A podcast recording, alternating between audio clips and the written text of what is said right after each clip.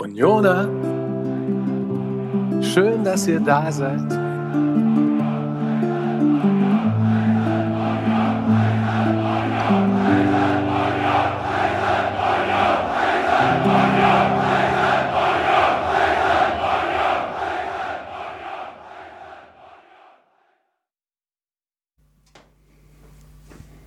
Herzlich willkommen zu unserem Podcast Wir Union vereint.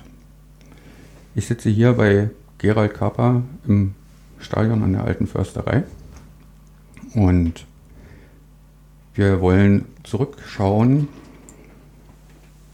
auf das Jahr 1966. Aktuell schreiben wir das Jahr 2021. Unser Verein ist damit 55 Jahre alt geworden in diesem Monat.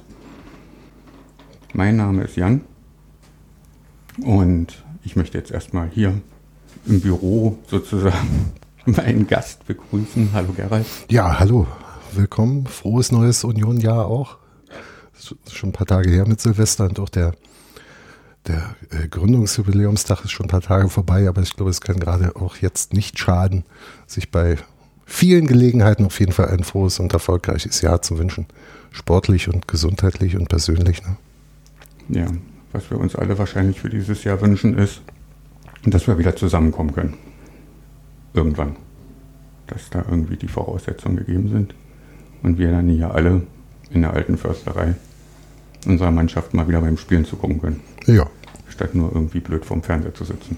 Und am Radioapparat. Unterschätze mal die audiovisuellen Medien nicht, ne? Ja, das stimmt. Ich habe auch in letzter Zeit mehr Radio gehört, Fußball als Fernsehen geschaut. Macht mir Spaß. Absolut. Kommt einem auch so ein bisschen vor wie ähm, zu DDR-Zeiten. Da haben wir auch mehr am Radio gesessen. Ja, ich glaube auch, dass viele Leute, die Auswärtsspiele nicht besucht haben, aus welchen Gründen auch immer dann, der Radio-DDR-Konferenz gefolgt sind, mhm. die es ja eben auch gab im DDR-Rundfunk. Mit guten Reportern, Waldefried Vorgefeld, genau. Heinz-Florian Oertel, Radio DDR 1, ne? Hubert Knoblauch DDR 1, ja. Mhm. ja. Genau. Wahrscheinlich ja. haben manche Leute nie so viel Ostradio am Stück gehört, wie dann in diesen 45 Minuten der zweiten Halbzeit oder dieser, dieser Übertragung. Ja, das stimmt. Vielleicht noch, naja, also ich glaube, was auch noch ganz beliebt war, war von sieben bis zehn in Spreeathen. Ja. Mit diversen Größen der DDR-Unterhaltung. Da gab es auch immer eine Sportrubrik. Ja, Hehehe, Sport an der Spree. Genau. Hehehe, der Sport an der Spree. Mit Heinz Florian Oertel, ja. Ja, stimmt. Da ich also nicht nur, aber ich glaube, er hat es am häufigsten von allen Moderatoren äh, gestaltet. Genau. Ja. genau. Da ging es dann aber hauptsächlich um Amateursport. Naja, er hat, er hat ja, er war ja oder ist ja, wenn man so will, er lebt noch, ein, ein großer Sportfreund und, und nicht nur ein erklärter Fußballreporter oder, oder Fußballfachmann. Also er hat ja, er hat ja sich um alle möglichen Sportarten gekümmert, von Olympischen Spielen, Übertragungen und da dann sicherlich auch am wenigsten äh, die, die Fußballberichterstattung übernommen. Ja. Und na klar, in, in Ostberlin gab es mehr als äh, zwei beziehungsweise drei Fußballclubs anfangs. Und die wollten da alle gewürdigt werden, sicher. Mit Recht. Soweit, so schön. Wir kommen jetzt mal auf unser Gründungsjahr, quasi in der Konfiguration. Erster FC Union Berlin gibt es uns seit 55 Jahren. Unsere Tradition geht zurück bis ins Jahr 1906 in verschiedenster Ausprägung hat unser Verein immer so eine Traditionslinie gehabt und die Traditionslinie hieß ja nachher hauptsächlich auch Spielen an der alten Försterei ab 1920. Ja, die Namenswechsel, die äh, sind ja nicht irgendwie erfolgt, weil irgendjemandem der Name nicht mehr gefiel oder irgendwas anderes modern wurde und man meinte nur noch irgendwas reinschleusen zu mhm. müssen. Und es gab ja auch keine, keine Zeit, in der äh, die der in, in der irgendwelche Werbeträger, also werbende Sponsoren beispielsweise, sich in den Namen geschummelt hätten, wie es in Österreich so gang und gäbe ist, ja auch heute Austria, Memphis, Wien und so. Sowas gab es nicht. Die Umstrukturierung äh, hatten dann immer Namenswechsel auch zur Folge. Aber äh, das, das waren insofern formale Sachen und keine gewollten, also keine, keine Geschichten, dass man sich jetzt von irgendwas trennen wollte. Also nicht in dem Moment. natürlich von bürgerlicher Sporttradition wollte man sich dann irgendwann 48 herum schon trennen und hat dann natürlich auch die Namen dem angepasst. Aber das war, das war in dem Sinne jetzt keine, keine, keine Modeerscheidung oder, oder keine Entscheidung, die irgendwie administrativ aus irgendeinem Grund herbeigeführt wurde, der über das Sportsystem hinausging.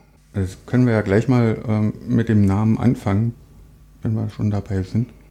Erster FC Union Berlin ist ja im Vergleich zu anderen Neugründungen quasi in der DDR in einem Recht oder steht in einer bürgerlichen Tradition eher. Naja, es Viele klingt, andere Vereine. ja, es, es klingt, es klingt noch nach Union Oberschöneweide irgendwo, nicht? Und das, das ist kein Zufall, mit Sicherheit nicht. Naja, also im Gegensatz zu anderen Neugründungen wurde unser Name ja in einem Preisausschreiben gefunden, was ja an sich schon ungewöhnlich war, weil normalerweise wurden Namen bestimmt und äh, richteten sich nach der Zugehörigkeiten zu Betrieben oder Armee, Polizei etc. Und hier wurde ein Preisausschreiben veranstaltet und da setzte er sich dann so durch gegen Namen wie der erste FC Rakete oder andere. Wie genau ist denn das dazu gekommen?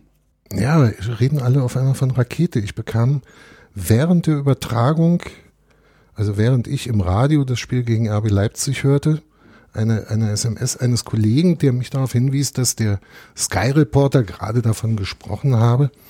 So sinngemäß zitiert, der hat gerade gesagt, ähm, wir sollten mal FC Rakete heißen oder so. Und ähm, so hießen wir nicht, aber tatsächlich ist das einer der Namensvorschläge, die eingereicht wurden 1900, äh, also Anfang 66. Der Aufruf erfolgte im Dezember 65. Da war klar, es wird ein Berliner Club gegründet im Arbeiterbezirk äh, oder im Arbeiter ähm, Milieu hier in, in Oberschöneweide, neben Dynamo und neben äh, Vorwärts.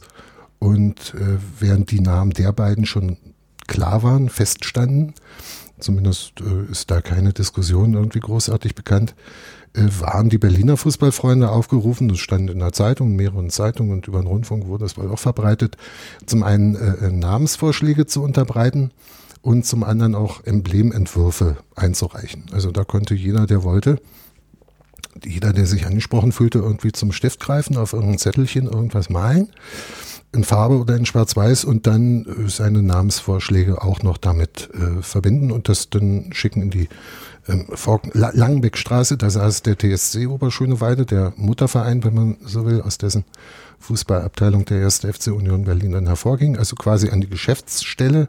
Und es waren 476 oder 475 äh, Vorschläge, also Einsendungen, die dort eingegangen sind.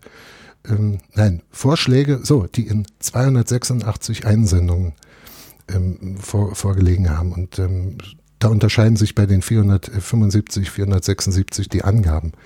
Und ähm, da, stutze ich dann immer irgendwie so ein bisschen und schreibe mir das deshalb auf. Darum steht es hier und habe mir, weil die das in der Presse auch angefeuert haben, also angeteased haben so ein bisschen, liebe Leute, äh, reicht Namensvorschläge ein und was bei der Kommission, bei der Gründungskommission, bei der Jury, so ist er auch genannt worden, da schon eingegangen ist, das waren dann solche Vorschläge wie FC Spree oder FS äh, Spree Athen, FC Berolina, eben ähm, Rakete, BFC, Berliner FC Rakete, FC äh, Dufte Jungen kam davor, FSC, also Fußball-Sportclub vermutlich Union Berlin, BFC 66, FC Berlin Rot-Weiß und erster FC Berliner Bär, FC Berolina sagte ich glaube ich schon. Also das haben die dann da schon mal so äh, vorab bekannt gegeben, ob diese Namen bekannt gegeben wurden, weil sie sowieso durchgefallen wären, denn irgendwann ist ja auch eine Entscheidung gefallen.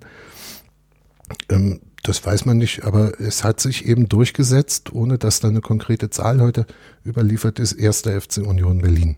Also auch nicht FC Eisern Union oder irgend sowas. Das war einer der Vorschläge. Das war einer der Vorschläge und der eben ist äh, äh am häufigsten aufgetreten und der ist dann eingereicht worden. Mhm. Eingereicht heißt, dass eben der Berliner äh, DTSB, die, wenn man so will, die Landesorganisation ähm, des DDR-Sportverbandes, die das Ganze organisiert hat, diese Clubgründung und das Drumherum, das dann eben in der höheren Instanz äh, beim DTSB eingereicht und das ist dann bestätigt worden irgendwann. Und dann hieß das so. Da ist ja der eine oder andere Kelch an uns vorbeigegangen. Ja, naja, nun weiß man ja nicht, wie wir heute stehen würden, wenn der Club FC Dufte Jung heißen würde oder so. Also ob das nicht vielleicht auch unsere Begeisterung entfachen würde. Irgendwie könnte man damit auch umgehen, aber ich finde, also das ist nur meine, meine Privatansicht. Ich finde, dass es ein schöner Vorschlag ist unter all denen, die ich mir hier so zusammen notiert habe aus den, aus den Zeitungsberichten, dann finde ich, ist es auch der überzeugendste. Und ich glaube, dass die Leute, die Union in diesem Namen vorgeschlagen haben, nicht nur einfach dieses Wort gerade ganz schön finden, fanden, weil es ihnen eingefallen ist, sondern ich glaube, dass die das schon auch mit einem Blick auf die Jahre, äh, in dem Falle vor 45 beziehungsweise bis äh, 51, also als es wirklich Union, Oberschöneweide gab, äh, dass sie das gemacht haben. Und, und das war natürlich auf eine Art ähm, auch politisch vorbelastet. Ne? Das darf man nicht vergessen, denn äh, Clubgründung hin oder her und eine Annäherung damit an den auch bürgerlichen Sportbetrieb und seine Organisationsform. Man hatte sich ja vom bürgerlichen Sport abgewandt. Das Ende der 40er Jahre, 48, Deutsche Sportausschuss und so weiter, demokratische Sportbewegung und, und da kam ja dann der ganze Betriebssport, die ganzen BSG, das alles gegründet worden erstmalig. Und ähm, Union, das Wort war natürlich insofern belastet, nicht unbedingt negativ, aber belastet. Und zum anderen war ja 1950 ein Teil des äh, Clubs, die erste Mannschaft und noch eine andere mehr, äh, mit, dem, mit dem Namen Union Oberschöneweide auch nach Westberlin ausgewandert. Ne? Die haben ja dann im März ihren Übertritt dahin vorbereitet und sind dann im, äh, oder haben dort aus ihren Reihen dann eben auch heraus den SC Union 06 Berlin gegründet. Und das alles schon in der DDR und in einer Stadt und so. Also das war durchaus auch äh, ein Zeichen, dass man hätte politisch auslegen können, dass man damals übrigens nicht gemacht hätte. Man findet da keine in der Presse ähm, keine, keine großartigen Bewertungen und keine, keine Kampagne dagegen oder so. Das ging ganz stillschweigend ab. Aber der Name Union war eben nicht einer, der jetzt klang nach der 48 propagierten und dann in Folgejahren umgesetzten demokratischen Sportbewegung, die da eben hieß Sport auf Produktionsbasis, Betriebssportgemeinschaften und daher ja dann auch all diese Namen, die äh, angelehnt waren, dann auch im Prinzip an die an die Organisation, äh, die Gewerkschaft stand ja dahinter, dem der FDJ, der Freien Deutschen Jugend, der Freie Deutsche Gewerkschaftsbund hat dann als Bundesverband und mit ihm die Gewerkschaften und Industriegewerkschaften eben die Sportvereinigungen, so Sportvereinigungen gegründet. Sportvereinigung Motor war eine. Das war die der metallverarbeitenden Industrie und da unser Einzugsgebiet hier Oberschöneweide eben geprägt war von metallverarbeitender Industrie, nicht von Eisen- und Stahlindustrie, darum hieß es nicht Stahl wie Stahl Rieser oder Stahl Brandenburg, sondern Motor. Das war dann die Sportvereinigung Motor als der Dachverband und Dachverband eben für sämtliche Betriebssportgemeinschaften, Motor, ob Motor Treptow, Motor Baumschulenweg oder Motor Eisenach und was auch immer. Also das begann ja alles im Prinzip mit Ende des Zweiten Weltkrieges und ähm, die ähm, alliierten Besatzungsmächte haben erstmal gesagt, so, also auch die Sportvereine waren Träger der NS-Ideologie. Ja. Und die werden per 1. Januar 1946 verboten. Ja, das war das ein bisschen umständlich, aber im, also das begann ja schon vorher, 45, ähm, mit, mit Befehlen, mit Befehl Nummer zwei der alliierten Kommandantur, also, also Tätigkeitsverbot, Vereinsauflösung und so. Das ist alles ein bisschen unüberschaubar heute, aber klar ist, ähm, dass die Alliierten, also die Amerikaner, die Briten, die Franzosen und die die, die sowjetischen äh, Besatzungstruppen, ähm, beziehungsweise also die Administration, ähm, alle, und das heißt dann wirklich alle, äh, ja, wie sagt man, nationalsozialistisch betreuten oder unmittelbar der NSDAP zuzuordnenden äh, Vereinigungen und so weiter aufgelöst haben. Also auch die nationalsozialistische Apothekerschaft und äh, dementsprechend auch alle, die über den nationalsozialistischen Reichsbund für Leibesübungen in seinen Strukturen quasi nach unten vorhanden waren. Und das hieß dann erstmal Tätigkeitsverbot. Und, und äh, angestrebt war auch eine Auflösung. Und damit konnten die erstmal nicht mehr spielen. So. Das hat man dann gelöst, weil natürlich klar war, die Leute wollen auch Fußball haben. Es war ja eine Zeit, wo, wo die Menschen auch eine Freude haben wollten und wo die Alliierten sicherlich auch ein Interesse daran hatten, eine friedliche, eine freundliche Stimmung, wie es auch immer geht, äh, zu erreichen. Und da ist man dann verfahren äh, über den Kommunalsport. Also die Sportler durften nur noch in ihrem Bezirk, in ihrem Stadtbezirk sich organisieren. Dementsprechend hießen wir nicht nach Stadtbezirk, aber eben nach, nach, äh, nach der kommunalen Einheit, wenn man so will. Sportgruppe Oberschöneweide und andere, also Alemannia war die Sportgruppe Prenzlauer Berg und die Osloer Straße hieß dann SG Osloer Straße, SG Charlottenburg, das war glaube ich Tennis Borussia und also noch, noch ein Verein. Also schon recht klein. Wilmersdorf, äh, Wilmersdorf war, war äh, der BSV 92, ne? die verbargen sich dann dahinter und jeder wusste, wer eigentlich dahinter steht. Klar, die kannten, die Zuschauer kannten die Spieler. Und das ist dann natürlich im, im Zuge, sagen wir auch der Spaltung der Stadt ähm, und, und der, dem, dem Auseinandergehen, wenn man so will, der, der Alliierten so ein bisschen so weit zum Opfer gefallen, dass in den Westsektoren dann auch relativ schnell auch schon wieder äh, andere Strukturen zugelassen worden sind, während im, im sowjetisch besetzten der Kommunalsport deutlich länger eine Rolle spielte. Und der ging dann eben auch nach dem sowjetischen äh, Vorbild irgendwann auf in der sogenannten so benannten äh, demokratischen Sportbewegung, also Sport auf, auf Produktionsbasis, so wie es ja in Moskau auch schon Lokomotive Lok, äh, Moskau gehabt, da waren dann halt die Eisenbahner dabei. Ne? Und haben sich da organisiert und sind dann halt von der Bahn auch unterstützt und getragen worden und nicht anders war es dann hier geplant und wurde so dann auch umgesetzt. Ja, die größten anfänglichen Fußballvereine waren ja wirklich auf äh, Betriebsbasis dann letztendlich, die dann auch also die Meisterschaften ausgetragen haben, Bismut oder Chemie oder wer auch immer. Da waren wir ja noch gar nicht wirklich. Nö, Ost, Ost, Ostberlin war in den ersten Jahren, in den ersten beiden Jahren nicht mit dabei, weil die Ostberliner Mannschaften aufgrund des Status der Stadt auch äh, noch, an, noch an der Berlin-Liga teilnahmen, also die ja dann auch wieder die, die Stadtmeisterschaft äh, organisiert wurde.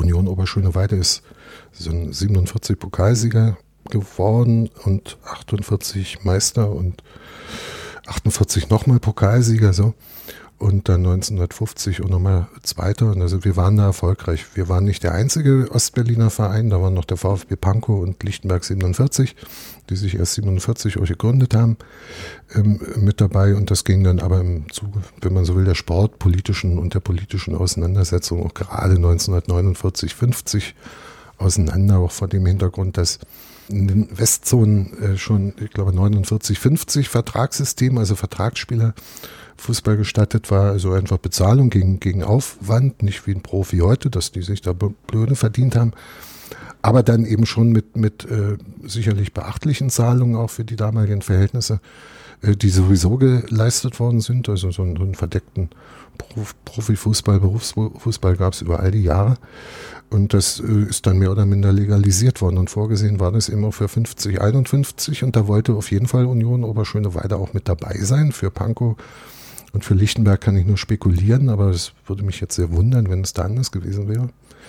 Und das wollte die äh, äh Fußballsparte Ostberlin, also die, die Fachaufsicht gewissermaßen nicht. Also die wollten aufgrund ihrer Vorstellung von Idealen und von ihren, aufgrund ihrer Vorstellung, wie der Sport organisiert ist, eben keinen, keinen bezahlten Fußball haben. Die wollten ähm, ideologisch klar denkenden, gut erzogenen, vorbildlichen. Er sollte kein nur Sportler sein, aber natürlich nicht jemand, der um, eigenen, um eigener Vorteile willen Fußball spielt. Und damit wäre Union Oberschöneweide dann, wenn sie dann hätten keinen, keinen solchen Vertragsspielerstatus annehmen können, in die Amateurklasse der Berliner Stadtmeisterschaft, also auch des Unterbaus, ähm, eingeteilt worden. Und da wiederum hat der die Berliner Fußballsparte im Osten eben auch gesagt, nee, also das ist diskriminierend förmlich, wenn, wenn eine Mannschaft, die im Prinzip um die Meisterschaft mitspielen kann, auf immer hier in der dritten Liga auflaufen muss.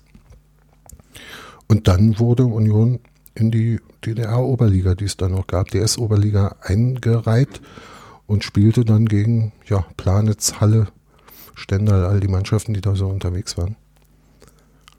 Und das auch durchaus erfolgreich. Gab es den Beschluss im Prinzip auch eine richtige DDR-Oberliga zu gründen mit quasi äh, Profiverein, also wir waren immer noch an den, an den äh, Betrieben ausgerichtet, beziehungsweise an den bewaffneten Organen oder ähm, naja. Rostock war. Ähm, also das Wort, ich entschuldige, wenn ich unterbreche, aber das Wort Profivereine irritiert an der Stelle. Es führt, glaube ich, weg davon. Es war auf jeden Fall leistungssportlich organisiert. Das war das Thema. Und dafür sind halt Strukturen gefunden worden. Also die Spieler bekamen dann in den sogenannten Trägerbetrieben Stellen. Die waren dann alle in der Werft wahrscheinlich, weil du gerade Rostock angesprochen hast. Ähm, Sportclub Empor. Und das noch eine ganz eigene Geschichte ist, aber dann waren die alle mehr oder minder Werftarbeiter. So und hatten dort Lohngruppen und sind danach entlohnt worden und es gab ein Prämiensystem und so weiter. Und unsere Oberschöne Weider und, und Motorspieler dann, äh, die waren halt dann äh, Betriebsschlosser im Transformatorenwerk und im Schalterbau tätig und so. Und das, das waren die dann auch. Ne? Es gab ein System, im Prinzip eine Art Zweiklassengesellschaft. Die Besten wurden öfter freigestellt, die nicht so guten seltener, was auch wieder ein Widerspruch an sich ist, weil die nicht so guten eigentlich hätten öfter trainieren müssen, aber das ist eine andere Frage. Aber die wurden dann halt freigestellt für, für einen Trainingsbetrieb mehr, mehrmals in der Woche, auch nicht täglich und waren dann an vielen Tagen nur halbtags da. Aber für die Hauptstadt wurden ja im Prinzip zwei Clubs letztendlich für diese Leistungssportliga erstmal nominiert. Es war dann der BFC Dynamo und äh, es war Vorwärts Berlin. Ja. Die dann irgendwann ja nach Frankfurt umgesiedelt wurden, aber erstmal gab es ja dann für die Hauptstadt zwei Vereine, die da angetreten sind. Ja, naja, 1966 im August, da äh, sind im Prinzip die entscheidenden Beschlüsse gefallen und da ist festgelegt worden, nachdem der Sportverband und der Fußballverband eben als der, der Fachverband äh, die Lage analysiert hatten und man war recht unzufrieden damit. Also man hatte zwar ja, eine Olympia-Auswahl hatte eine Bronzemedaille 65 gewonnen und so ein paar Sachen. Aber man war vom europäischen Niveau im Fußballsport doch deutlich entfernt, schätzte man jedenfalls ein. Und dementsprechend wurde da umstrukturiert wieder. Und Teil dieser Maßnahmen, man hat sich dann noch viel mit Trainerlizenz, war eine Geschichte und mit, mit allen möglichen Sachen auf dem Gebiet, die in Leistungssport Verbesserung bringen sollte, hat man sich auseinandergesetzt und eben auch beschlossen, den Sport weiter zu konzentrieren, also den Fußballsport. Mit, das gab es vorher schon, Leistungszentren, die Sportclubs, also TSC, der Vorgänger Ton und Sportclub hatte ja auch so einen Status, nicht in einer Betriebssportgemeinschaft. Und äh, nun wurde also zugelassen, ist wirklich eine Formulierung da, es wird erlaubt, äh, Clubs zu gründen. Und da sind dann, also das waren Anfang sieben ähm, äh, da ging es noch nicht um Berlin, Anfang sieben Städte, also auch die es am Ende geworden sind, Magdeburg, Rostock, ähm, Erfurt und noch Jena, gerade ist Jena dann, ähm, Lokomotive Leipzig und die Berliner dann natürlich, die aber aus den Sportvereinigungen Dynamo und, und äh, Vorwärts hervorgingen. Also das war, stand wohl auch nicht zur Debatte, dass die eine, also es war nicht vorgesehen, drei Vorwärtsclubs in der DDR zu gründen, sondern einer, dass der dann in Berlin äh, organisiert wurde, hat damit zu tun, dass die sowieso schon die Besten waren, vermutlich. Es gab ja auch Vorwärtsmannschaften außerhalb. Und äh, relativ spät in diese Diskussion, also zumindest ist so die Aktenlage, kam dann mit, kam Berlin ein drittes Mal äh, mit, mit, mit äh, dem TSC Oberschöneweide, mit dem TSC Berlin. So, TSC Oberschöneweide gab es schon eine Weile nicht mehr. Und ähm, da hat sich dann im Prinzip die Partei durchgesetzt, die SED, weil die äh, der Meinung waren, dass wirklich auch ein ziviles Zentrum hier in auf den Arbeitersportbezirk, auf die Region hatte man sich auch in den Jahren vorher schon beworfen, aber es sollte äh, berufen. Aber es sollte eben auch hier so ein Club sein, der sollte ursprünglich ähm, auch umstrukturiert werden, die Fußballabteilung aus dem TSC, aber im Status einer Betriebssportgemeinschaft. Und da hat sich dann äh, aber da muss ich ja schon, da muss ich ja schon eine Erkenntnis durchgesetzt haben. Also Dynamo und Vorwärts, die Clubs der bewaffneten Organe, äh, sollten ja, also in der Ideologie werden die ja in der Arbeiterklasse gut angesehen. Ja, die waren nominell äh, positiv besetzt. Also die Polizei hieß ja nicht nur einfach Polizei, die hieß ja noch Volkspolizei, die Armee dann entsprechend Volksarmee, Nationale Volksarmee, aber äh, so den Anklang hat das wohl nicht gefunden. Also zum einen waren die zwar erfolgreich, aber zum anderen waren sie dann wohl auch nicht sonderlich beliebt. Warum auch immer. Ob das eine politische Haltung der Leute war, ähm, da, darüber kann, kann nur spekuliert werden. Das möchte ich jetzt nicht. Aber auf jeden Fall war ja schon die Gründung des TSC Oberschöneweide 1957 ein, ein, ein Akt, in dem sehr äh, propagandistisch herausgestellt wurde, dass es wirklich für die Arbeiter was sein soll. Mit dem äh, Hintergrund, dass sie wollten, dass sie auch wollten, dass sie sich mit dem Club, mit den Spielern und so weiter, mit dem ganzen Konstrukt dann auch identifizieren irgendwo, also auch Mitglieder werden nach Möglichkeit. Und beziehungsweise sporttreibend, um, um dann Mitglied zu werden. Passive Mitglieder gab es da noch nicht. Und, und das hat man dann am Ende auch nur konsequent durchgezogen. Und vermutlich waren es kluge Köpfe, gerade hier in der, in der Berliner Partei, in der Abteilung Sport, allen voran mit Paul Ferner, äh, ein, ein Politbüromitglied und das äh, war dann einfach, der war einfach stark genug, das dann auch mit durchzusetzen, so dass Union gegründet wurde, der einzige Club auch, der in der Zweitklassigkeit spielte, äh, mit dem, mit dem Auftrag auch aufzusteigen irgendwo, also natürlich sportliche Ziele zu erreichen. Das, das war schon ein Novum dann irgendwo. Also da sind wir ja dann schon bei dem Thema, wer an der Gründung halt letztendlich unseres Vereins beteiligt war. Landläufig geht ja das Gerücht, es war die Gewerkschaft, die ähm, gesagt hat, wir wollen einen eigenen Club haben. Und wenn ich dich richtig verstanden habe, stimmt das aber nicht ganz so.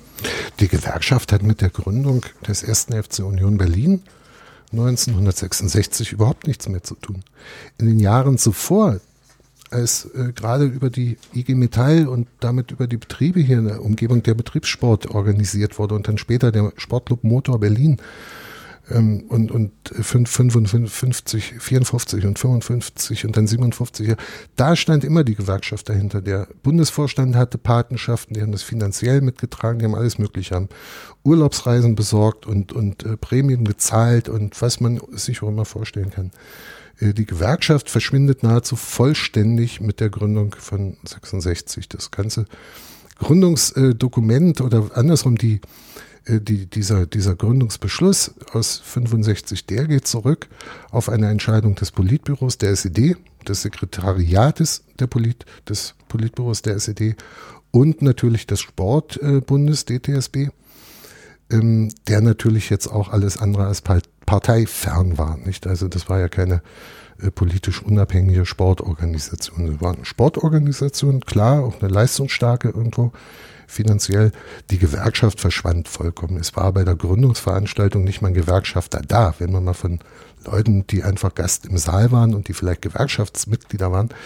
Ähm, aber es war kein, weil immer von Herbert Warnke die Rede ist. Ne? Herbert Warnke war nicht da. Und hätte die Gewerkschaft irgendwas damit zu tun gehabt, dann wäre, ich glaube, Degebrot hieß er, dann wäre mindestens der Berliner Gewerkschaftschef da gewesen. Nichts, die tauchen da überhaupt nicht auf. Also Gäste sind gewesen der örtliche FDJ-Chef, ähm, Helmut, glaube ich, hieß er Witt. Das war der Köpenicker ähm, FDJ-Vorsitzende. Der war da, der hat sich überhaupt nicht für Fußball interessiert. Ich habe mit dem mal gesprochen, der lebt noch und so.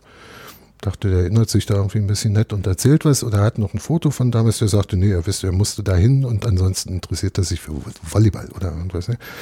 Ähm, bekannte Persönlichkeiten, ich zitiere mal aus der Berichterstattung, das ist ja aus dem Fußballsport, also aus der Berliner Fußball so, äh, die Beilage der, der Fußballwoche und dann steht hier, bekannte Persönlichkeiten hatten im Präsidium Platz genommen. In der Spitze das Mitglied des Politbüros des Zentralkomitees der SED und erster Sekretär der Bezirksleitung Berlin, Paul Ferner. Das sind schon fünf Zeilen weg in der Spalte, äh, bevor sie überhaupt zu seinem Namen kam. Aber gut, Ehre wem Ehre gebührt. Er war immerhin der ja, der entscheidende, der treibende Mann. Äh, neben Paul Ferner der Kandidat des Zentralkomitees der SED und Sekretär der Bezirksleitung Berlin Konrad Naumann. Weiterhin der Minister für Elektro Elektrotechnik und Elektronik Ottfried Steger. Das ist insofern interessant. Der hat natürlich hier im Vorstand, der war dann auch im Vorstand, hat der nicht unmittelbar mitgearbeitet. Aber die Trägerbetriebe, die hier blieben, Kabelwerk, Transformatorenwerk und so weiter, die Betriebe der Region, die unterstanden eben ähm, auch äh, diesem, die, diesem Ministerium. Insofern war das ein ganz wichtiger Mann, der da saß. Nicht, der hatte Einfluss, der hatte was zu sagen und den hatte man einfach auch vielleicht der Höflichkeit halber mit dabei. Nicht, das, da kann man nicht dran vorbei. Neben Ottfried Steger war noch der Sekretär des DTSB Bundesver Bundesvorstandes, schlechte Qualität hier, Werner Esche, weiterhin der Vorsitzende des DTSB Bezirksvorstandes Berlin, Heinz Busch, der auch nochmal unterbrechen, ganz wichtiger Mann. Das war also der Berliner Sportchef hier, mit viel Einfluss. Und vor allen Dingen hat, und das ist hier in der äh, Zeitung Berliner Fußball dann eben auch zitiert, hier kommen wenig Zitate vor, aber der Autor schreibt dann hier, dass Heinz Busch mit dem Ruf, Zitat, es lebe der erste FC Union Berlin, den neuen Club für gegründet erklärt habe. Also offensichtlich war das und sein Wort dann eben auch mit diesem Satz ähm, das formal Entscheidende. Denn man muss ja irgend, irgendwas machen, so jetzt sind wir gegründet, Punkt. So. Also Heinz Busch war da auch ein ganz wichtiger Mann. Dann waren mit dabei der erste Sekretär der FDJ-Bezirksleitung Berlin. Bezirks, ich habe ihn gerade Lothar Witt Lothar Witt heißt er, habe ihn gerade zum örtlichen, zum Köpenicker gemacht. Nein, der erste Sekretär der FDJ-Bezirksleitung Berlin, Lothar Witt. Weiterhin der amtierende Generalsekretär des Deutschen Fußballverbandes, Kurt Lange. Dann der Stadtrat für Kultur und Sport, Ernst Hoffmann. Sowie der Bezirksbürgermeister von Köpenick, Herbert Fechner. Und ähm, weiterhin und dann auch im, im Vorstand ähm, des Clubs war dann noch der erste Sekretär der SED-Kreisleitung, Hans Modrow der ja später dann auch auf der Bezirksebene eine ähm, bedeutendere Rolle spielte. So. Die waren dann ähm, im Vorstand, also nicht alle hier genannten, aber die waren da, das waren die Ehrengäste, die Prominenten ihrer Zeit und, und viele von denen sind dann also auch in eine Verantwortung getreten im Vorstand. Die richtige Arbeit haben dann, also der äh, Werner Otto war ähm, ein, ein Wirtschaftsfunktionär, der war Vorsitzender dann, aber die Arbeit, äh, die eigentlich operative Arbeit hatte mit Paul Fettback, der Clubsekretär geleistet, was er mir mal mit Manager übersetzt hat. Also der war wirklich hier hauptamtlich und hat gearbeitet. Und Günter Mieles, der heute Ehrenpräsident ist, ist damals, er war ursprünglich auch Jugendleiter und, und äh, Nachwuchstrainer und so weiter verantwortlicher.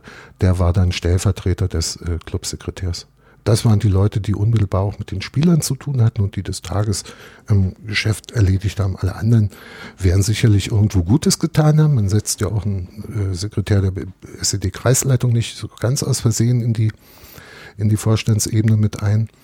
Aber ja, die Arbeit haben dann eben drei, vier Leute gemacht. Und die Spieler waren dann angegliedert an KWO? Ja, die hatten, die hatten Betrieb, also die, die hatten äh, Berufe sowieso und hatten, hatten dann äh, Arbeitsverträge dort. Und wer noch keinen hatte, also einige waren ja aus der TSC-Zeit schon mit dabei, aber andere kamen ja dazu.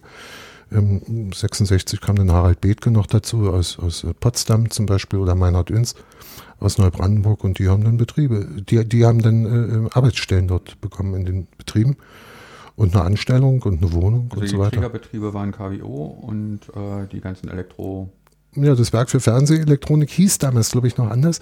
Äh, noch, noch nicht Werk für Fernsehelektronik, aber das war ein, einer der drei entscheidenden. Nicht? Die, das Kabelwerk rückte im Prinzip eigentlich am Transformatorenwerk ein bisschen vorbei.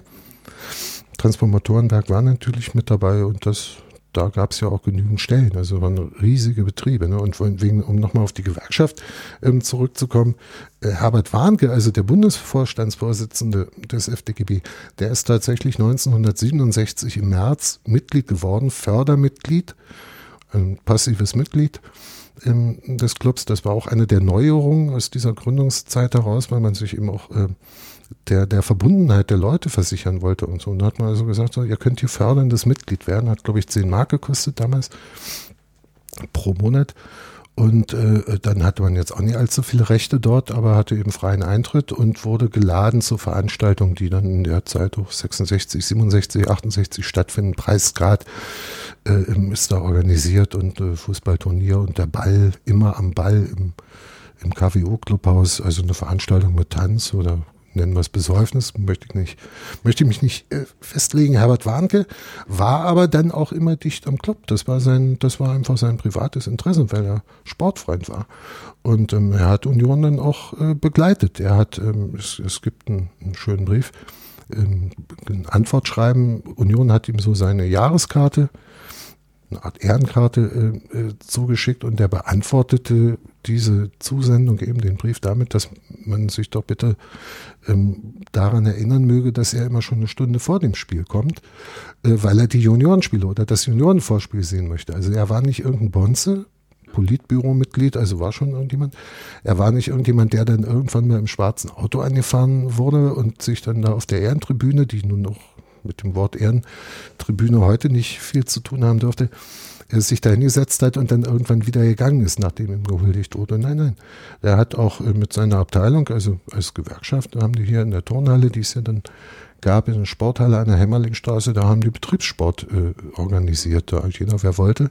Und da hat der Herbert Warnke auch Fußball und Handball mit den Leuten gespielt und sowas, nicht? Der war der war, ein, der war ein Sportfreund, so ist es beschrieben. Günter Mieles, unser heute Ehrenvorsitzender, sagte mir mal vor noch gar nicht langer Zeit, er war manchmal genervt, weil Herbert Warnke dann am Wochenende die Spiele der zweiten Mannschaft besuchen wollte. Und gut, da war dann jemand vom Club auch, von, vom, vom Club auch gebeten, quasi so, mit dabei zu sein. Also sagt man nicht so Herbert Warnke, dann geh doch da weißt du, wo der Eingang ist. Nicht? Also wurde er da begleitet und das hat vielleicht auch äh, Günter Mieles dann manchmal will er nicht interpretieren, aber genervt, wenn der sowieso mit dem Betrieb zu tun hatte. Samstag spielte Union die erste Mannschaft, irgendwo sind die Kinder und nun muss er auch noch am Samstag, äh, am, am, am Sonntag raus, äh, wenn äh, die zweite Mannschaft in, gegen, gegen ERW Treptow oder wen auch immer in der Stadtliga spielt. So, und, und Herbert Warnkert, um mit ihm mal äh, jetzt auch fertig zu werden, aber äh, auch gerade ich glaube, das ist wichtig, ähm, weil der Name dann ja immer wieder fällt, dass die Mannschaft äh, vor ihrem Pokalsieg am Tag äh, oder in den Tagen vor dem Pokalsieg im, im Gästehaus des FDGB in Bad Saro äh, Quartier beziehen konnte, so eine Art Trainingslager. Also haben sie dann noch für, für ein paar Tage so mit Fußball, Tennis und Tischtennis und Geselligkeit und so weiter organisiert bekommen auf Einladung der Gewerkschaft. Das darf dann auch auf ihn zurückzuführen sein. Also da hat er einfach gesagt, Jungs, was braucht ihr jetzt? Ihr wollt ihr, wollt ihr hier durchtrainieren bis zum Anpfiff förmlich? Wollt ihr, oder sagt euer Trainer, sagt Schwenzbeier, wir machen das jetzt mal ganz ruhig und mit ein bisschen Psychologie und Entspannung. Und dann gab es wahrscheinlich gar nicht so viele Möglichkeiten. Also einfach losfahren und ein Hotel mieten wie heute. Ein Hotelzimmer buchen und, und die entsprechenden Einrichtungen. Das wird so kaum möglich gewesen sein. Und der, die Gewerkschaft hatte in diesem prächtigen Anwesen halt die, die guten Möglichkeiten und den Spielern hat es gefallen. Das kann ich mir vorstellen. Ein paar Privilegien muss man ja dann mal auch irgendwie abziehen, wenn man dann schon da Kontakte hat. Heute ist ja der, äh, sind wir ja als Verein organisiert, ähm, Mitglieder, Mitbestimmungsrechte etc. Das ist ja damals nicht gewesen. Also es gab diese passive Mitgliedschaft, äh, die neu eingeführt wurde, wo man Zehner zahlen konnte und äh, dann zum Preiscard eingeladen wurde. Aber das war es dann auch schon, oder? Also, Na, im Großen, das war natürlich eine, sagen, eine ideelle Angelegenheit. Ne? Mhm. Den Leuten war klar, dass mit dem Geld ähm, Gutes geschieht, weil Union damit wirtschaften konnte. Und wenn, wenn man auch nur sagt 10 Mark und wenn das dann 300 bis 500 Zuschauer, äh, äh, zahlende, zahlende fördernde Mitglieder waren, dann, dann ist das schon äh, eine Summe irgendwo, mit der man rechnen kann. Nicht? Und darüber hinaus hatten sie keine, keine größeren Rechte. Ne? Aber die wollten vermutlich auch nicht mehr.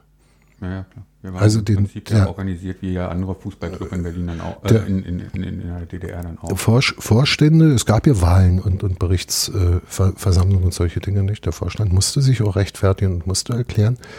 Aber die Vorstandsmitglieder sind äh, vorgeschlagen worden vom DTSB, vom Berliner, äh, äh, förmlich berufen worden und, und dann bestätigt worden in der Wahlversammlung. Wenn da jemand vorgeschlagen worden wäre, der ein Idiot war, der fachlich nicht kompetent war, dann hätten die den auch nicht gewählt. Das ist mhm. völlig klar. Also nur weil er vielleicht in einer Partei war oder weil irgendwas, weil er ihn kannte, wäre der da nicht hingewählt worden. Die wären schon aus eigenem Interesse darauf geachtet haben, dass da wirklich Fachleute sind.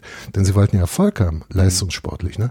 Also setzt man sich nicht irgendeinen Trottel da vor die, äh, also oben in, ins Präsidium hinein. Insofern werden, wenn die dort einstimmig oder überwältigenden Mehrheiten gewählt worden sind, bestätigt worden sind, dann werden das schon die richtigen gewesen sein. Alles andere wäre widersinnig. Eine Frage, äh, die mir gerade so durch den Kopf geht. Welchen Stellenwert nahm eigentlich Union ein als ziviler Verein in der Hauptstadt? Also gerade in der Konkurrenz zu den beiden anderen Vereinen, die ja ziemlich mächtige Ministerien hinter sich hatten. Na, unterschätzt doch bitte mal die Ele Elektronik und Elektrotechnik nicht. Also gerade in diesem Bereich hatte doch wirtschaftlich die DDR unfassbar aufzuholen. Da ging es um Schlüsseltechnologien. Das waren mit die wesentlichen, ich will jetzt mal die Landwirtschaft und andere Bereiche nicht kleinreden. Aber gerade Elektrik äh, und, und Elektronik und solche Dinge, äh, in, in der Zeit, das, das war was ganz Entscheidendes, das war, war was Wichtiges. Unser Transformatorenwerk auch in den 50er Jahren schon, das Kabelwerk, die hatten enorme Exportaufträge und äh, damit und häufig auch enorme Schwierigkeiten. Und da ging es nicht nur einfach um irgendwas in die Sowjetunion, was dann über irgendeinen RGW-Handel organisiert war, sondern da ging es auch darum, Devisen einzunehmen. Ne? Ähm, Georg Pohler, der KWO-Direktor, ich weiß nicht wie viele, der hat, glaube ich, hunderte Patente. Das, er wurde der Kabelpapst genannt. So, der war Generaldirektor dann des, des Kabelwerkes, also des, des Kombinates Kabelwerk ähm, Oberspree, der war wahrscheinlich der einzige, also mit großer Sicherheit der einzige Generaldirektor, der nicht in einer Partei war. Ich nehme an, dass die meisten, welcher Betriebszweige und Industriezweige in der DDR auch immer dann SED-Mitglieder waren. Manche waren in der Blockpartei, LDPD, NDPD ähm, und so weiter. Der war in gar keiner Partei. Der hatte das nicht nötig. Die brauchten den Mann, und haben ihn wahrscheinlich dementsprechend bezahlt und er fühlte sich hier wohl, sonst wäre er weg gewesen. So. Also das, so, so viel mal zur Bedeutung des Ganzen. Und ähm, dass das Ministerium für Post- und Fernmeldewesen mit uns relativ wenig bis nichts zu tun hatte und dementsprechend kein Interesse weiter an uns hatte, ist doch völlig klar. Die werden dann die Kabel gekauft haben, wenn sie irgendwo ihre Postleitung verlegen wollten, aber so weit ging das nicht. Und ähm, insofern waren wir da schon hoch angebunden. Sonst hätte es uns auch nicht gegeben. In der Hauptstadt auch noch. Das ist, äh, ist interessant, weil im Prinzip diese Wahrnehmung von uns selbst, also so die Geschichtswahrnehmung von uns selbst, ist ja eigentlich eine andere. Ja, wir, ähm, der kleine Underdog, der großen, ja. in der großen Konkurrenz politisch ungewollt zum BFC Dynamo standen und eben halt auch ähm, lange noch zu vorwärts. Stimmt eigentlich so nicht. Das kann man so eigentlich nicht sagen. Äh, wir, wir waren nicht benachteiligt in dem Sinne, denke ich. Die anderen hatten Vorteile, ja. Aber uns hat niemand genommen und uns bewusst in die zweite Reihe gestellt. So.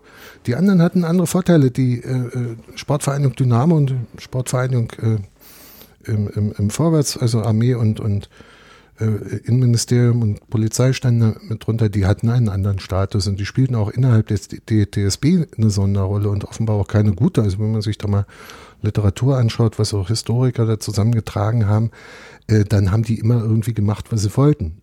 Am Sportverband, dem sie auch unterstanden, vorbei und so. Und hin und wieder gab es da mehr Ärger, gab es irgendwelche Aussprachen und dies und das.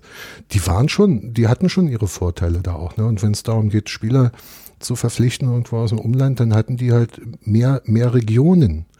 Nee, also Vorwärts konnte, glaube ich, nee, Vorwärts, will man nicht weiter zu sagen, äh, äh, Dynamo konnte, glaube ich, irgendwo in Mecklenburg, in Rostock da oben machen. Sie hatten im Cottbusser Raum und sonst wo irgendwo, während wir im Großen und Ganzen auf Berlin und den damaligen Bezirk Potsdam, also Teile Brandenburgs, wie wir es umschreiben, damaligen Strukturen zurückgreifen konnten. Und dementsprechend kam dann eben ein Lutz West aus äh, Premnitz irgendwann. Und Dieter Blochel, den Torhüter aus, aus Hennigsdorf und so weiter. Ne? Klaus-Dieter Helbig kam aus Eisenhüttenstadt, war dann Bezirk Frankfurt, aber eben so kleine Region. Nicht so die Wahl, wie, wie die Verantwortlichen der Trainer sie vielleicht gern gehabt hätten, die, die gab es so nicht. Und auch innerhalb Berlins nicht der Zugriff auf die Trainingszentren, also da ging es um um Nachwuchsgeschichten äh, da, da konnten die schon mehr auswählen. Und wen sie nicht brauchten, den bekamen wir dann. So, konnten wir nehmen. Aber man hat uns ja nicht irgendwie vorher gesagt, so, ihr, ihr geht weg oder ihr seid nicht da. Das hätte man politisch gar nicht machen können. Äh, denn Union stand ja auch unter Beobachtung irgendwo, nicht? Das war ja wahrnehmbar. Also, der Presse berichtete über die Spiele und so weiter. Also, die, die äh, Union wurde beobachtet. Man, man, konnte nicht machen, was man wollte. Ja, das war spannend. Ähm, vor allem, weil es auch mein Geschichtsbild mal revidiert. Ja, das ist, glaube ich, heutzutage auch immer irgendwie einfach und, und, und wird gerne genommen, weil irgendwo die Konkurrenz, die du beschrieben hast, sind ja dann auch die Verlierer der Geschichte, wenn man das so über die vergangenen 30 Jahre betrachtet. Und da kann man sich halt, da kann man natürlich auf BFC und auf Vorwärts draufhauen, wie man will und wird wenig Widerspruch erfahren. Ne? Das wird der Sache nicht ganz gerecht. Wir waren, der erste FC Union Berlin war auch ein Element des Systems. Wir waren handelndes äh, äh Element der sozialistischen Sportpolitik und nicht irgendwie hier eine Widerstandsorganisation, die sich hier hinten äh, an der Wuhlheide irgendwie äh, förmlich im, im, Schatten des Waldes eingerichtet hätte oder so. Ganz und gar nicht. Unsere, unsere Clubvorsitzenden und auch die in den Jahren zuvor beim TSC, das waren alles SED-Mitglieder. Es gab gar keine andere Chance. Gut, wenn jemand als Christ und Sportfunktionär, CDU-Mitglied in der DDR gewesen wäre, wäre das vermutlich, vermutlich kein Hinderungsgrund gewesen. Aber es gab ja keinen parteilosen, nur Sportfunktionär, äh, der sich um das ganze Gesellschaftliche, was ja gefordert war, die Erziehung auch der Sportler und so weiter, nicht gekümmert hätte. Ne? Ganz und gar nicht. Die haben genau das gemacht, was von ihnen erwartet wurde. Nämlich Sport zu treiben und damit sozialistische Sportpolitik umzusetzen. Also Sportler auch zu fördern für die Auswahlmannschaften und so weiter. Das war ja auch eine der Forderungen von 65, 66. Warum wird das Ganze umstrukturiert, Clubgründung und so weiter? Natürlich, um am Ende dann die Auswahlmannschaften äh, äh zu stärken, um also auf internationalem Parkett, internationalem Rasen erfolgreicher zu sein als zuvor. Dass das immer so nicht richtig geklappt hat, wie man sich das vorgestellt hat, auf Clubebene und auf Ebene der Nationalmannschaft, äh, das ist eine andere Frage. Aber angestrebt war es natürlich und dementsprechend haben die Leute gehandelt. Der Parteisekretär, den wir hier hatten, der Jugendleiter, der Vorsitzende, sein Stellvertreter, mit der ganzen Ideologie konnten die schon irgendwie umgehen. Aber weggelassen haben sie es auf keinen Fall.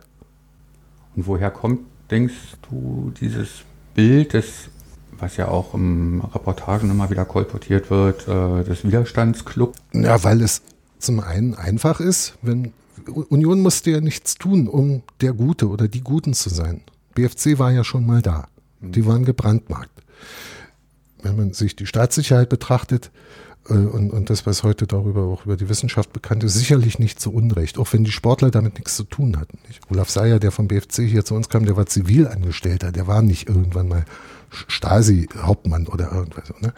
Also das hatte da auch noch eine andere Ebene. In, insofern waren die da, das ist einfach da drauf zu hauen, das ist sicherlich auch nicht immer falsch, aber ganz wesentlich ist eins, Renitenz schmückt. Und wenn, wenn man da steht als der Renitente, der Renitente, der, der Widerstandskämpfer, auch als das Opfer in dem Sinne, der sich erheben muss, dann steht man erstmal ein bisschen besser da als der, der sich irgendwo verteidigen muss, weil man Macht hatte oder vermeintlich Macht hatte. Ja, über diese ähm, ganze Entwicklung, insbesondere auch der Fanszenen, sollten wir vielleicht nochmal in in einer anderen Episode reden. Also auch gerade so die Gründung von Fanclubs, vorbei an den offiziellen Vereinsstrukturen, ähm, beziehungsweise. Ja, aber da unterbreche ich dich dann auch mal, weil ich das auch schon fast so als eine Frage von dir aufnehme. Da war, da ist im Großen und Ganzen nichts äh, am, am Club vorbei oder an, an, an der Politik vorbei äh, äh, passiert. Zum einen, die Leute haben ja keine Vereinigung gegründet. Die Fanclubs haben sich ja nicht als Körperschaft irgendwo gemeldet also ich kann von BSV Goldener Löwe sprechen, weil ich da Berliner, so, wir haben auch in der Unionliga gespielt, Berliner Sportverein und hießen Goldener Löwe. Genau nach dem, wonach es klingt, der Goldene Löwe war eine Kneipe in der Straße der Pariser Kommune. Und da saßen wir mhm. so. Also Dienstag, Freitag und nach den Spielen in der Regel. Und dementsprechend hießen wir äh, Fanclub Goldener Löwe. Vorher waren wir Fanclub Friedrichshain, das hat eine andere Geschichte, aber wir hatten da eben auch keine, keine staatliche Zulassung. Die war auch gar nicht nötig. Wir hatten auch keine Instanzen weiter. Ich glaube, es gab eine kleine Kasse und da hat jeder monatlich eine Mark rein äh, bezahlt, aber wir hatten keine, keine Beitragserhebung und den anderen äh, Fanclubs äh, ging es nicht anders. Aber irgendwann ist den Leuten aufgefallen, die machen das, die Union-Fans und sicher in anderen Städten ganz genauso, die machen das, die organisieren sich in dem Sinne äh, nach ihren Wohngebieten und sind dann Prenzlauer Berg, Weißensee, Köpenick und was auch immer und ähm, warum soll man das nicht auch aufnehmen? Also zum einen, um es zu befördern, denn ein gutes Verhältnis zu den äh, Zuschauern und Anhängern zu haben, das war auch immer eine, äh, eine Bestrebung. Ne? Und dann hat, äh, wurde irgendwann der Union Jugendclub ja auch gegründet über die FDJ.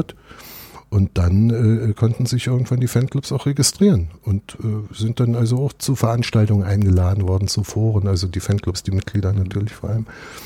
Und darüber hinaus, und das zweite war natürlich dann, äh, das war dann eine Geschichte in den 80er Jahren, äh, dass es durchaus für, für Ermittlungsorgane, also auch die Staatssicherheit, äh, natürlich relativ leicht war, im Vergleich zum vorherigen auf alle Fälle vorhandene Strukturen zu überwachen oder zu beobachten. Und dabei ging es dann ganz und gar nicht unbedingt jetzt um politische Renitenz und um Widerstand und um, um irgendwelche Oppositionsgruppen, sondern auch dabei ging es gerade um Gewalt, um Schlägereien und solche Sachen, die vorbereitet waren, Prügeleien irgendwo, um da Einfluss zu nehmen, beziehungsweise das zu verhindern irgendwo. Mhm. Ne? Wenn die äh, äh, Staatssicherheit, dieselbe Abteilung ja eigentlich, die Hauptabteilung äh, 20, Interesse daran hatte, Leute, die politische Flugblätter irgendwo verteilt und gedruckt haben und, und so weiter machen, äh, über die Kirche, dann haben das die Leute von der Kirche gemacht. Da haben sich nicht die drauf gestürzt, ähm, die äh, zwei, ja, etwas niederen Offiziere oder in niederen Rängen tätigen Offiziere, die hier die Fans äh, begleitet und betreut haben. Ähm, das, das war eine andere Abteilung. Also politische Aktionen musste man hier nicht aufklären. Welche sollten das auch gewesen sein? Irgendwelche Demonstrationen haben ja im Stadion an der alten fast drei nicht stattgefunden. Und, und äh, wenn Union-Fans auch mal scheiß Bullen gerufen haben oder Rastvatri, Russen werden wir nie, weil auf irgendeinem Bahnhof auf der Fahrt zur Auswärtsfahrt äh, gerade zum, zum Auswärtsspiel gerade irgendwie ein Zug mit sowjetischen Soldaten vorbei äh, gekommen ist. Gott, ja, die Staatssicherheit hatte, glaube ich, andere Probleme als sowas dann großartig zu bearbeiten. Na, empfindlich waren sie da schon, ne? Ja, aber sie hatten andere Probleme, glaube ich. Ja. Als ein paar angetrunkene Jugendliche, die im Halbsoff da irgend sowas brüllen. Jetzt sind wir ein bisschen vom Thema abgekommen. Haben wir noch was vergessen zum Jahr 1966? Naja, wenn wir von der Gründung reden, dann müssen wir natürlich vom Emblem reden, nicht? Wir haben von der Heimat gesprochen, vom Stadion an der alten Forsterei, das auch nie zur Debatte steht. Der TSC hatte hier gespielt vorher der TSC Oberschöneweide und Motor Berlin und Motor Oberschöneweide. Also das äh, war immer, immer der Kern. Die ersten Mannschaften haben hier immer gespielt. Ne? Nachwuchsvertretungen und so weiter, dann auch im, auf dem KWO-Sportplatz und im Pionierpark da in der Wuhlheide und so auf den Anlagen. Aber die erste Mannschaft war dann tatsächlich seit 1920 immer hier zu Hause. Aber das Emblem hat sich natürlich geändert, weil vorher der TSC natürlich äh, Turn- und Sportclub, TSC, diese drei Buchstaben und ein Bärchen ähm, da in diesem Querbalken hatte, während für Union dann ein neues Emblem gebraucht wurde, ja förmlich nicht. Das, und ähm, da sprachen ja schon über diesen Aufruf über die Presse, wie gesagt, die, die Berliner Fußballfreunde, so sind sie angesprochen worden, waren aufgerufen, eben neben dem Namen auch einen Emblemvorschlag zu unterbreiten und das haben viele getan. Leider sind diese äh, nicht überliefert. Also die sind irgendwann in den 80er Jahren nochmal gesehen worden bei jemandem, der schon lange nicht mehr lebt und da sind sie verloren gegangen. Aber es war ja niemand dabei, der was Brauchbares gezeichnet hat. Mhm. Äh, warum auch immer. Entweder haben sie, waren sie alle so untalentiert oder die haben Symboliken benutzt, die einfach nicht tragbar waren, ob nur politisch oder moralisch, wie auch immer, kann ich mir auch nicht vorstellen. Vielleicht ist es einfach nur ein Zufall, dass die alle nicht malen konnten, die gut Namen erdenken, also erste FC Union Berlin äh, erdenken konnten.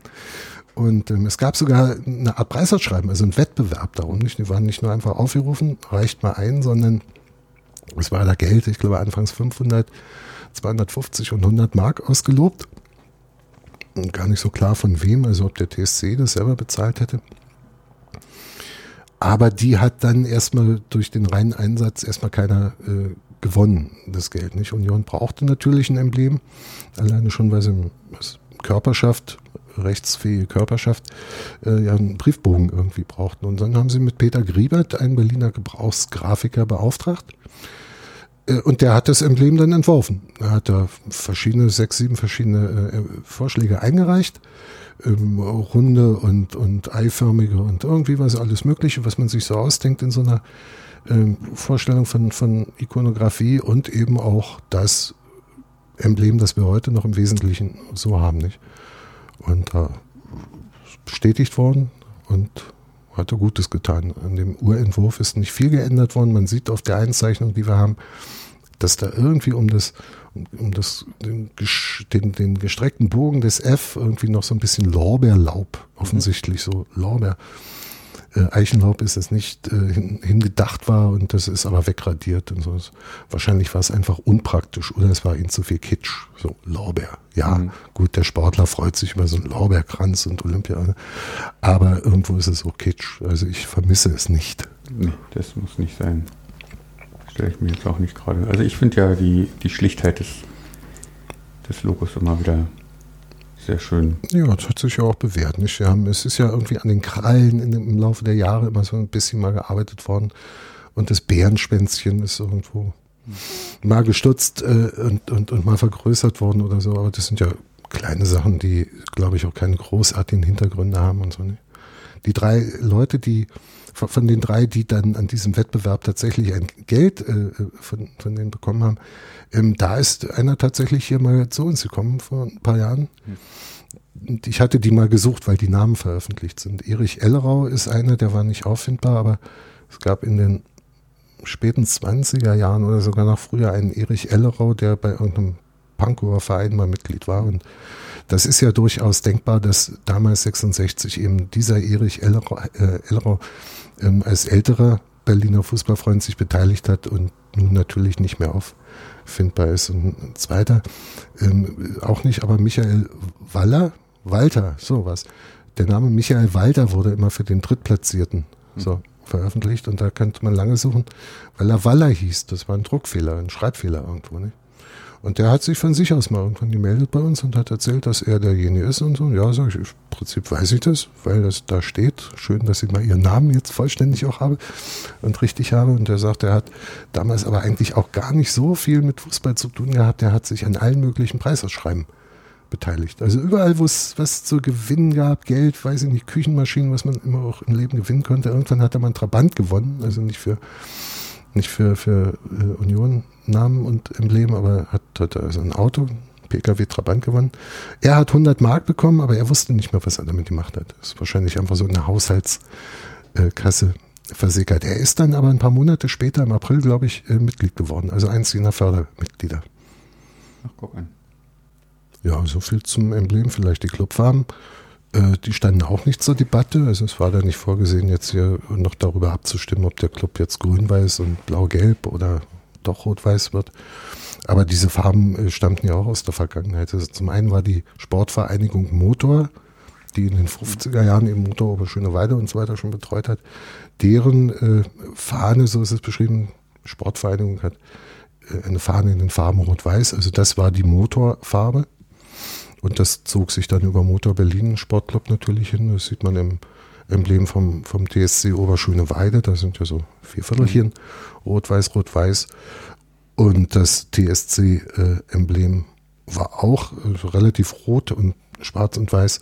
Und die, die Clubfahnen, die man kennt, so aus, aus der Fotografie, dann im Hintergrund, und TSC-Fahne gab es natürlich auch, ähm, die waren auch rot-weiß. Und da stand es gar nicht zur Debatte. Und zudem hat man sich natürlich auch auf die Stadtfarben berufen. Das, das ist dann auch, spielt auch immer noch eine Rolle. Es ist dann wirklich auch äh, nochmal so in Richtung Stadtfarbe. Ja, das, das steht an einer Stelle auch irgendwo. Das ist selbstverständlich die Farben unserer Stadt, auch die seines Vereins sind. Das, ähm, weil wir ja auch immer, Berlin ist rot und weiß. Ähm, ja, steht wohl heute in der Verfassung irgendwo. Steht in der da Verfassung, äh, da berufen wir uns ja auch ein bisschen drauf. In der Abgrenzung zu dem Blau-Weiß und dem Unroten. Ja, ähm. die Unroten, also das Unrot, dieses Weinrot ist natürlich die klassische Dynamo-Farbe irgendwo, ne? Also da, äh, die hat dann auch ihre Berechtigung. So sind die Sportler aller, aller Sektionen da auch erfolgreich gewesen und, und ähm, Herthas Farben kann ich schwer erklären. Es gibt ja die Theorie, dass äh, Hertha wurde auf einem Dampfer wohl mal gegründet und der hat einen blau-weißen Schornstein oder der, der Hertha Dampfer, der hieß sei blau-weiß gewesen und daher kommt es. Es gibt aber auch Hertha-Fans und Leute, die sich auskennen, die das anzweifeln irgendwo. Da halte ich mich mal raus, aber es ist so eine gute Möglichkeit zu unterscheiden. So ein schönes Rot und Weiß und ein letztlich nicht minder äh, auch schönes Blau und Weiß. Dann würde ich an der Stelle das beschließen. Vielen Dank. Gerne, es hat Freude bereitet. Mir auch, vor allem, weil wieder ich doch eine Menge dazugelernt habe. Ich wünsche euch noch einen schönen Rest Januar, einen schönen Start in den Februar Und der einzige Wunsch für mich, lasst uns alle wieder hier auf den Rängen stehen und nach dem Spiel Bier trinken. Macht's gut, bis zum nächsten Mal.